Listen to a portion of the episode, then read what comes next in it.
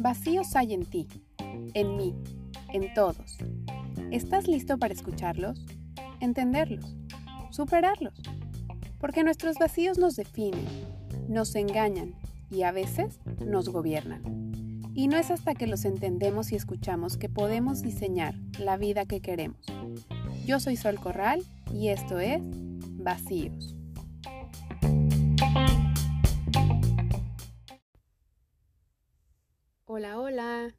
¿Cómo están? Bienvenidos. Yo estoy muy emocionada porque hoy arranca este primer episodio del podcast que después de pensarlo mucho y darle muchas vueltas por fin se concretó. Le di vueltas porque me daba miedo, porque me daba pena también, porque no sabía cómo hacerlo. En fin, ya saben, porque la cabeza encuentra formas de poner trabas a la creatividad. Pero, pues ya aquí estamos. Me voy a presentar. Eh, soy Sol Corral, me encanta escribir, cocinar y comer. soy esposa y mamá muy feliz de dos niñas. Me encanta preguntarme cosas, cuestionarlo todo, tratar de entender el mundo. Desde niña fui la niña incómoda que preguntaba todo y que no se conformaba con las respuestas. Muchas veces preguntaba más y más. Y entonces, pues la verdad esto acabó en que acababan ignorándome o ya de plano dándome el avión. Me encanta aprender cosas nuevas porque veo el aprendizaje como una manera de evolucionar, crecer y sentirnos vivos. Me gusta aprender de todo y estar abierta a nuevas ideas. Dentro de este aprender, estoy por terminar un curso de coaching en alimentación, fitness y anti-aging. Me apasionan los temas de salud porque creo que la vida no se trata solamente del hecho de estar vivos, sino de vivir bien y de cómo vivir la vida. En principio pensé en compartir información relacionada con la alimentación por la urgencia que veo en los temas de salud y las decisiones que tomamos cada día en torno a nuestra alimentación. Pero me di cuenta que sobra información de este tema y así como este tema en varios temas, ya hay muchísima información y al contrario, ya estamos hasta saturados y me di cuenta que el problema de salud en cuanto a la alimentación no es tanto la falta de información, sino lo mismo que yo veo en varios ámbitos. Siento que a veces también es un tema emocional y mental. Y bueno, a mí también me apasionan estos dos temas, entonces decidí mejor darle otro enfoque y empezar a compartir desde lo poquito que entiendo y reflexiono y que tal vez a alguien le puede ayudar. Este podcast nace de la necesidad que veo en mí de preguntarme cosas, de reflexionar y vivir más en el momento presente. Nace también de mi gusto por la comunicación, la salud y mi gusto por la escritura, porque para mí escribir, aunque muy poca gente lo sabe, de los que me conocen, es una manera de resolverme. Entonces hacer esto para mí era abarcar todas esas áreas que me gustan. La idea es que sea un espacio donde reflexionemos juntos y nos cuestionemos todo para poder conocernos mejor y saber por qué pensamos lo que pensamos, qué sentimos, por qué reaccionamos así, en base a qué decidimos. ¿Realmente somos quienes queremos ser? ¿De verdad nos conocemos? Seguramente has escuchado la frase de que el conocimiento es poder. Y realmente creo que la mejor manera de empoderarnos a nosotros mismos y tomar la rienda de nuestra vida es conocernos. Y para conocernos hay que preguntarnos cosas. Elegí el nombre vacíos porque a veces me gusta filosofar de la vida y bueno, en una de esas reflexiones me tomé con el concepto del vacío. Y así, desmarañándolo en mi cabeza, me di cuenta que el concepto del vacío me encanta y sí, suena súper raro, pero bueno, me explico. El vacío es algo difícil de describir. Si bien pudiera interpretarse como la ausencia, también puede ser el origen de todo. Y a mí me gusta verlo de esta manera. Digamos que siempre si tengo dos opciones y una es positiva y la otra no tanto, pues elijo escoger la mejor. Llevado a nuestra vida, creo que el concepto de vacío emocional o mental tiene una connotación negativa. Es como si el vacío mental fuera el equivalente a la pobreza mental o a la falta de ideas. Y el vacío emocional es algo que nos genera mucha angustia y hasta cierta prisa por llenarlo. Y a veces de lo que sea. Y créanme, aquí quiero hacer énfasis porque de verdad, de lo que sea. Pero es como si no pudiéramos permitirnos ese vacío. Porque pareciera que es mejor tener algo, lo que sea, aunque carezca de valor, que permanecer vacío. ¿O no? ¿Cómo ven? A mí me gusta pensar en el vacío como una oportunidad para comenzar algo, como un espacio de silencio y reflexión en el que el tiempo no existe, por lo que no hay prisa. A veces es después de una etapa de vacío en el que surgen las grandes ideas y grandes cosas. Visualicémoslo así. Cuando un espacio ya está lleno, es imposible poner algo más ahí. Imagínense el closet de su casa ese en el que ponen todo lo que no saben dónde poner mientras deciden encontrarle un lugar. Digo, quiero pensar que en todas las casas hay un espacio así. Eh, termina estando ahí, en ese closet, atiborrado de, de cosas que guardamos para luego. Digo, tal vez si eres muy organizado no será un closet, tal vez será un cajón. O tal vez si por el contrario no eres muy organizado, no va a ser un closet, será el garage o un, un cuarto entero, no sé. Pero ese espacio ya lleno de cosas, en el que a veces abres la puerta y se te vienen encima las cosas que están adentro. Ahora imagínate meter ahí, en ese espacio, una cosa más. Es imposible. Por eso digo que el vacío no tiene que ser tan malo como parece. Y es por eso que una mente con cierto grado de vacío da espacio a la construcción de nuevas ideas y creencias. De hecho, hay creencias ocupando un espacio que nos limitan y que sería mejor deshacernos de ellas, porque lejos de ayudarnos, nos estorban. Y a veces ni siquiera son creencias nuestras. Y sabemos cuáles son, pero cuando abrimos la puerta del closet y se nos vienen encima todas esas ideas, las empujamos otra vez para adentro y decidimos, no, no, no, ¿sabes qué? Mejor ni la veo. La voy a dejar allá adentro otro ratito en lo que decido qué hacer con ella. Y entonces cerramos otra vez la puerta, aunque sea empujones. Tarde o temprano, y si quieres poner algo nuevo y que te sirva ahí, vas a tener que eliminar esa creencia que está ocupando un espacio en ese closet que es tu cabeza. El vacío por su naturaleza desconocida da miedo, y es que nunca se nos ha presentado como un lugar colorido y placentero en el que dé gusto estar. Sin embargo, puede ser el lugar donde encontremos la oportunidad de crear nuestra nueva realidad.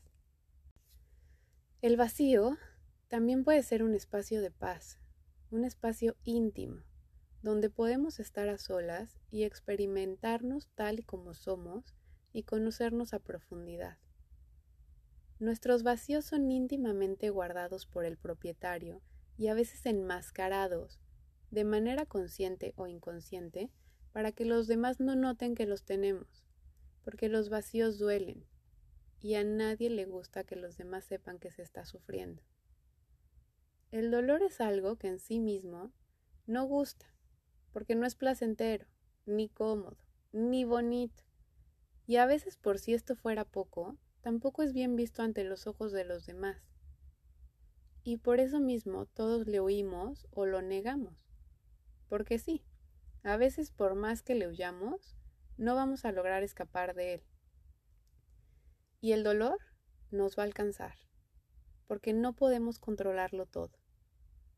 Por eso mismo es que de manera consciente o inconsciente buscamos la manera de protegernos con herramientas y estas máscaras de las que ya les hablaba un poquito más atrás, que son a veces confundidas con nuestra personalidad, como la reacción, la agresividad, la evasión, el miedo, el control, la huida a los problemas, etc.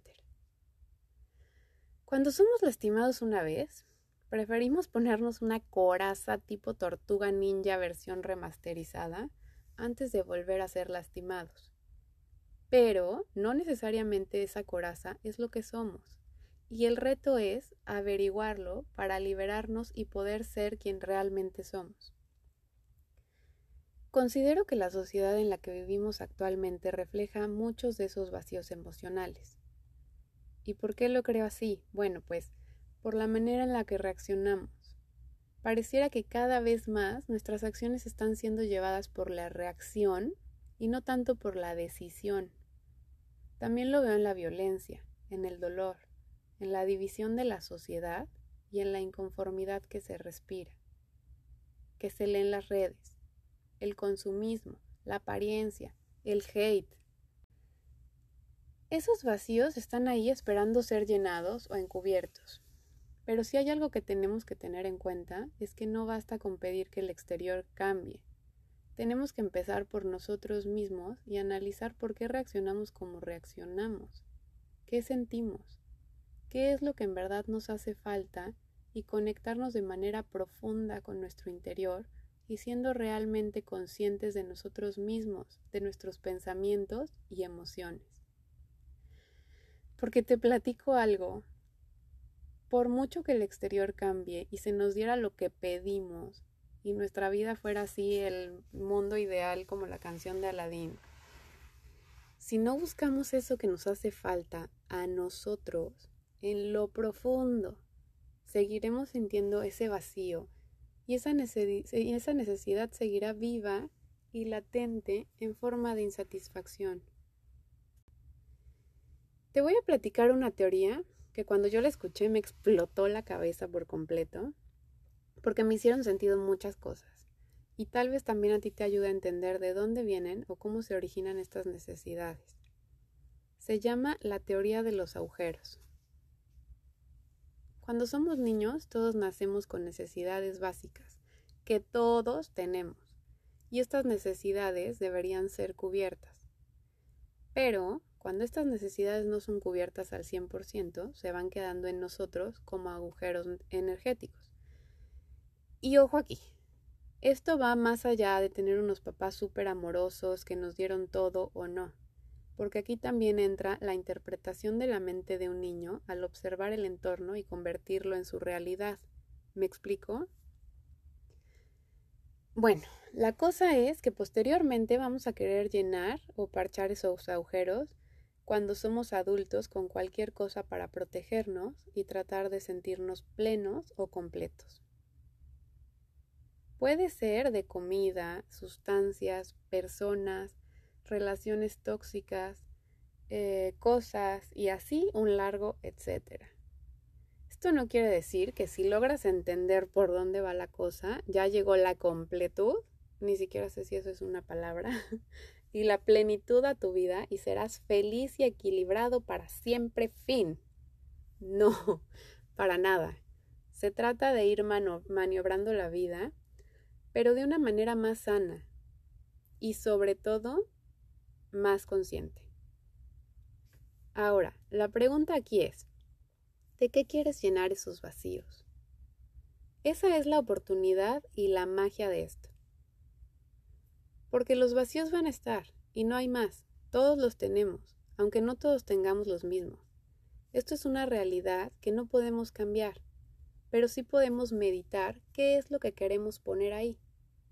¿Cómo saber qué vacíos tienes y en qué época estás más ansiosillo o ansiosilla por llenarlos? Bueno, pues primero, para. Porque no podemos esperar preguntarnos algo si estamos viviendo la vida mil por hora. A esa velocidad puede que ni siquiera nos demos cuenta que hay algo raro ahí. Haz un stop. Cuando notes que estás haciendo más de lo que realmente no haces, o de lo que sí haces, pero que lo estás haciendo mucho más, como exponencial.